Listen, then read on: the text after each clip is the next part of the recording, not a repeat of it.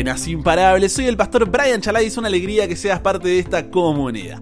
Hoy nos encontraremos con Dios en Isaías 58 para seguir creciendo nuestra relación con Él. Recuerda estudiar estos capítulos antes de escuchar el episodio. Este no busca reemplazar tu estudio personal, sino motivarte y enriquecer. Con eso dicho, ahora sí, conversemos. ¿Qué verdad aprendemos sobre cómo es Dios y su dirección para nuestra vida? Padre, guíanos en el estudio de tu palabra y más al ver dos temas que se resaltan aquí en el libro de Isaías en medio de todo lo que está pasando en el pueblo. El ayuno y el día de reposo. ¿Qué, qué tiene que ver esto con todo lo que viene sucediendo? Ayúdanos a entenderlo, Dios, y también a relacionarlo con nuestra propia vida, Señor. Más que nada con el tema de la hipocresía. ¿Cómo se conectan todas estas cosas? Guíanos, por favor, en este estudio. En el nombre de Jesús oramos. Amén. Arranco con una pregunta. ¿No te cansa cumplir con tu papel en esta gran obra de teatro a la que llamas cristianismo? ¿No te frustra vivir intentando cumplir con obligaciones vacías? ¿No te agota vivir esa hipocresía? En Isaías 57, 15 al 21, el profeta presenta un mensaje de eh, reconciliación y paz en Isaías 58, da instrucciones en cuanto a lo que significa el arrepentimiento y lo que debe hacerse antes de que puedan recibirse esas bendiciones prometidas. ¿Por qué? En lo externo, la nación de Judá decía, ah, sí, nosotros seguimos a Dios. Pero en lo interno estaban lejos de él. Se aferraban a las formas externas de la religión, pero descuidaban sus principios básicos. Ayunaban, oraban, descansaban el día de reposo, el sábado, guardaban la fiesta sagrada, llevaban sus ofrendas al templo, asistían a las asambleas solemnes, pero al mismo tiempo participaban en todo tipo de pecados. La hipocresía había saturado su vida religiosa. Era todo una gran obra de teatro. El problema no estaba en el ayuno, no estaba en el día de reposo, que es lo que destaca este capítulo, sino en que estos se convirtieron en un ejercicio vacío de cumplir con una obligación religiosa, en lugar de ser un verdadero acto de adoración y obediencia a Dios. Ellos no, no captaban el sentido espiritual de lo que Dios ordenaba. Hacían todo lo que se suponía que debían hacer como una forma de ganar el beneficio divino para luego quedar libres y hacer lo que querían más que en respuesta al amor de Dios. Y, si continuaban de esa forma, no habría la reconciliación y paz mencionada en el capítulo anterior. Dios no puede bendecir a quienes no se acercan a Él sinceramente, sino estaría confirmando su hipocresía y ellos seguirían por sus malos caminos. Por otro lado, si volvían a Dios de todo corazón, participarían de una relación y no de una religiosidad externa. Al final, no se trataba solo de conocimiento, el hacer, sino de la intimidad, el ser. Esta segunda parte del libro de Isaías le habla a los que volvieron del exilio en Babilonia a Jerusalén durante el imperio de Medopersia, todo lo que es Esdras y Nehemías que ya estudiamos. Entonces, si leemos este capítulo en el contexto de todo Isaías, lo que les dice el profeta es, esa actitud fue la que los hizo terminar en el exilio en primer lugar. Tengan cuidado de no volver a caer en lo mismo para que no se repita el ciclo. Piensa en tu propia vida. ¿Cómo es tu relación con Dios? ¿Por qué haces lo que haces? ¿Cuál es tu motivación? ¿Caíste en una rutina espiritual donde te enfocas en hacer y no en ser? ¿Tienes conocimiento o intimidad? ¿Religiosidad externa o relación? ¿Vives en una gran obra de teatro o dejarás de lado esa hipocresía? Ahora, siguiendo con Isaías 58, de entre todas las cosas, dos se resaltan. Primero, el verdadero ayuno.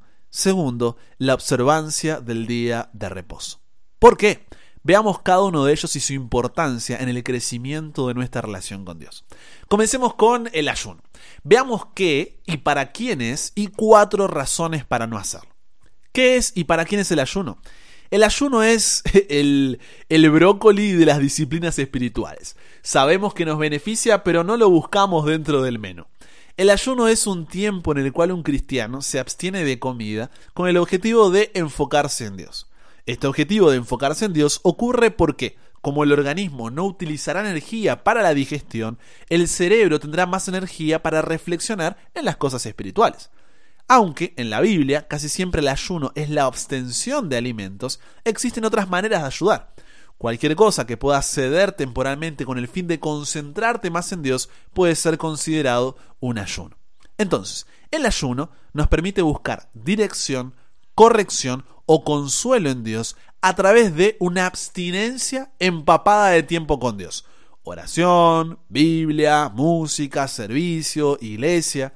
El ayuno no está reservado para la élite espiritual, es para ti y para mí. Que podamos ponerlo en práctica y experimentar más profundamente al Dios que nos ama. Ahora, cuatro razones para no ayunar. Primero, no ayunes para parecer más cristiano ahí exhibiéndote a los demás y porque todos lo hacen. Segundo, no ayunes para buscar intereses egoístas delante de Dios. Tercero, no ayunes para justificarte delante de Dios pensando que tu sacrificio te hace merecedor de algo. No sé, cometiste pecado, entonces voy a ayunar para que así Dios me perdone. No.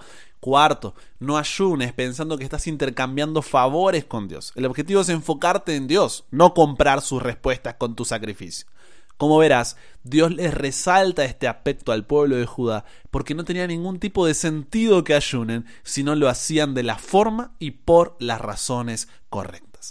Por otro lado estaba el día de reposo, el día sábado. Algunas versiones tienen la anotación abajo, que se refiere al día sábado específicamente, y otras ya lo traducen como sábado. Mira lo que dice Isaías capítulo 58 versículos 13 y 14. Dice, si retrajeres del día de reposo tu pie, de hacer tu voluntad en mi día santo, y lo llamares delicia, santo, glorioso de Jehová, y lo venerares, no andando en tus propios caminos, ni buscando tu voluntad, ni hablando tus propias palabras, entonces te deleitarás en Jehová, y yo te haré subir sobre las alturas de la tierra, y te daré a comer la heredad de Jacob tu padre, porque la boca de Jehová lo ha hablado. Esta era una práctica judía, esto del día de reposo, porque a veces cuando se escucha hablar del día de reposo, ah, sí, lo de los judíos. ¿Pero es así? La verdad es que no. Cuando vamos a Génesis capítulo 2, 1 al 3, cuando solo eran Dios, Adán y Eva, que hasta donde sé no eran judíos, dice que fueron pues acabados los cielos y la tierra y todo el ejército de ellos, y acabó Dios en el día séptimo la obra que hizo, y reposó el día séptimo de toda la obra que hizo, y bendijo Dios al día séptimo y lo santificó, porque en el que hizo reposó de toda la obra que había hecho en la creación. Hoy en día, a nivel internacional, el estándar ISO 8601 del año 2004 estableció que la semana comienza el lunes y termina en domingo, considerándolo así el domingo como el séptimo día de la semana. Pero la Biblia identifica el séptimo día como el día sábado. Es más, si vamos a la etimología que lo que hace es mostrarnos el origen de la palabra sábado, vemos que sábado viene del hebreo Shabbat, que luego se pasó al griego sabatón para después ser sabatum en latín y finalmente hoy lo tenemos como sábado. Y esa primera palabra en hebreo Shabbat significa cesar, reposar, descansar. Recuerda que el profeta le escribe a aquellos que volvieron del exilio. Dios buscaba restaurar a su pueblo y si quería lograr eso, debía comenzar por el sábado, porque si miras en la historia, como dice Jeremías capítulo 17 versículos 24 al 27, el destino de Israel como nación fue determinado por su respuesta ante el día sábado. Porque el sábado no es solo cuestión de un día de descanso, sino que el sábado tiene tres razones de ser.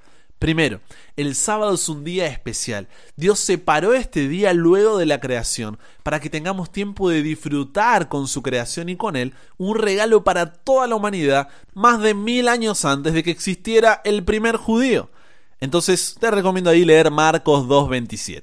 Segundo, el sábado es un recordatorio de Dios como creador. Dios sabía que dentro de tantos quehaceres del día nos íbamos a olvidar de descansar. Por eso en el cuarto mandamiento nos dijo, acuérdate, no es algo nuevo, sino acuérdate que el sábado es un día especial. Los primeros seis días de la semana vas a trabajar y hacer todo lo que tengas que hacer, pero el sábado es día de descanso, dice Éxodo 28 al 11. Porque lo separé desde la creación para que siempre recuerdes que no te faltará nada porque yo soy tu creador. Y en tercer lugar, el sábado es una señal de fe entre Dios y nosotros, dice Ezequiel 20, 11, 12 y 20. Porque Él no pidió otro día, Él pidió el sábado. ¿Por qué? No sé, pregúntaselo a Él en el cielo. Pero si Él lo dijo, ¿quiénes somos nosotros para cuestionarlo o cambiarlo? El sábado tiene el propósito de que lo reconozcamos, que Él es nuestro Dios, que Él nos sostiene, que en Él está nuestra identidad, nuestro valor y que Él nos eligió con un propósito especial. No significa que esto no podamos reconocerlo el resto de los días, pero Dios lo separó como un recordatorio en el tiempo que nos permita siempre mirar hacia Él. El problema es cuando hacemos del sábado un fin en sí mismo y nos olvidamos que es un medio por el cual la humanidad puede conocer mejor el carácter y propósito de su creador. El día sábado, según Levítico 23, 32, comienza con la puesta de sol del día viernes y termina la puesta de sol del día sábado. No se cuenta como hacemos hoy de medianoche a medianoche, sino de puesta de sol a puesta de sol. Es durante esas 24 horas donde Dios te dice, ahora no se trata de ti, se trata del amor a mí y al prójimo. Entonces ese día pausas tu trabajo y descansas, dejas de lado la locura de la universidad, te reúnes en la iglesia para adorar a Dios en familia, estudias la palabra de Dios sin interrupciones, vas a la naturaleza para poder ver cómo los cielos cuentan la gloria de Dios y el firmamento anuncia la obra de sus manos, tienes momentos de alabanza y oración, ayudas a los que necesitan, das de comer a los hambrientos, de beber a los sedientos, visitas a los enfermos y de esa manera traes descanso a los fatigados de la misma manera que lo hizo Jesús cuando vino a esta tierra. El sábado no es solamente el día que se va a la iglesia. El sábado es un día donde, como leímos en Isaías 58, paras con tu rutina y ahora es sobre Dios y sobre el prójimo. Es un día de reposo. Es un día de fiesta. No se trata de lo que no puedes hacer, sino de lo que sí puedes hacer. Y a veces es difícil porque uno viene toda la vida sin esto, ¿no? Y dice, pero ¿cómo voy a parar de trabajar, de estudiar? Hoy en día millones, ¿eh? millones de cristianos alrededor del mundo disfrutan de la bendición del sábado. Si todavía no vives esta experiencia y obedeces este mandamiento, no sabes de lo que te estás perdiendo. Pídele a Dios que te ayude a comprender mejor este tema y sabes que siempre puedes preguntar, te dejo el espacio ahí por si tienes alguna duda. Pero Dios siempre, el mismo Dios que llama es el que provee, ¿no? Es ahí donde aprendemos a depender de nuestro Creador. En conclusión, en Isaías 57, el profeta presenta el mensaje, un mensaje de reconciliación y paz. En Isaías 58 da instrucciones en cuanto a lo que significa el arrepentimiento y lo que debe hacerse antes de que se puedan recibir las bendiciones prometidas.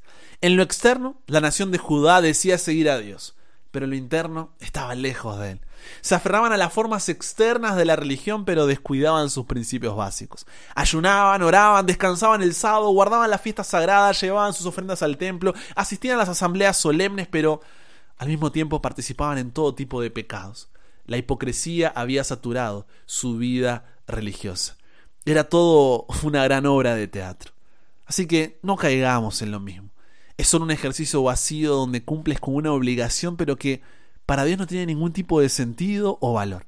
En lugar de eso, busquemos a Dios de todo corazón. Busquémoslo en adoración, en obediencia motivada por amor. Un amor que nos lleve también a amar a nuestro prójimo y así disfrutar de las bendiciones de una relación con Él. Conversamos con Dios sobre esto. Padre, qué difícil es a veces reconocer que solamente estamos en una obra de teatro, una hipocresía donde Hacemos lo que se supone que debemos hacer, pero no somos quienes tú nos has llamado a hacer. Padre, que estas dos prácticas que se destacan en este capítulo del ayuno y del día de reposo nos ayuden a pensar en nuestra propia relación contigo. ¿Cómo estás siendo? ¿Estás simplemente siendo algo externo y totalmente vacío o estamos buscando conocerte? Necesitamos de ti.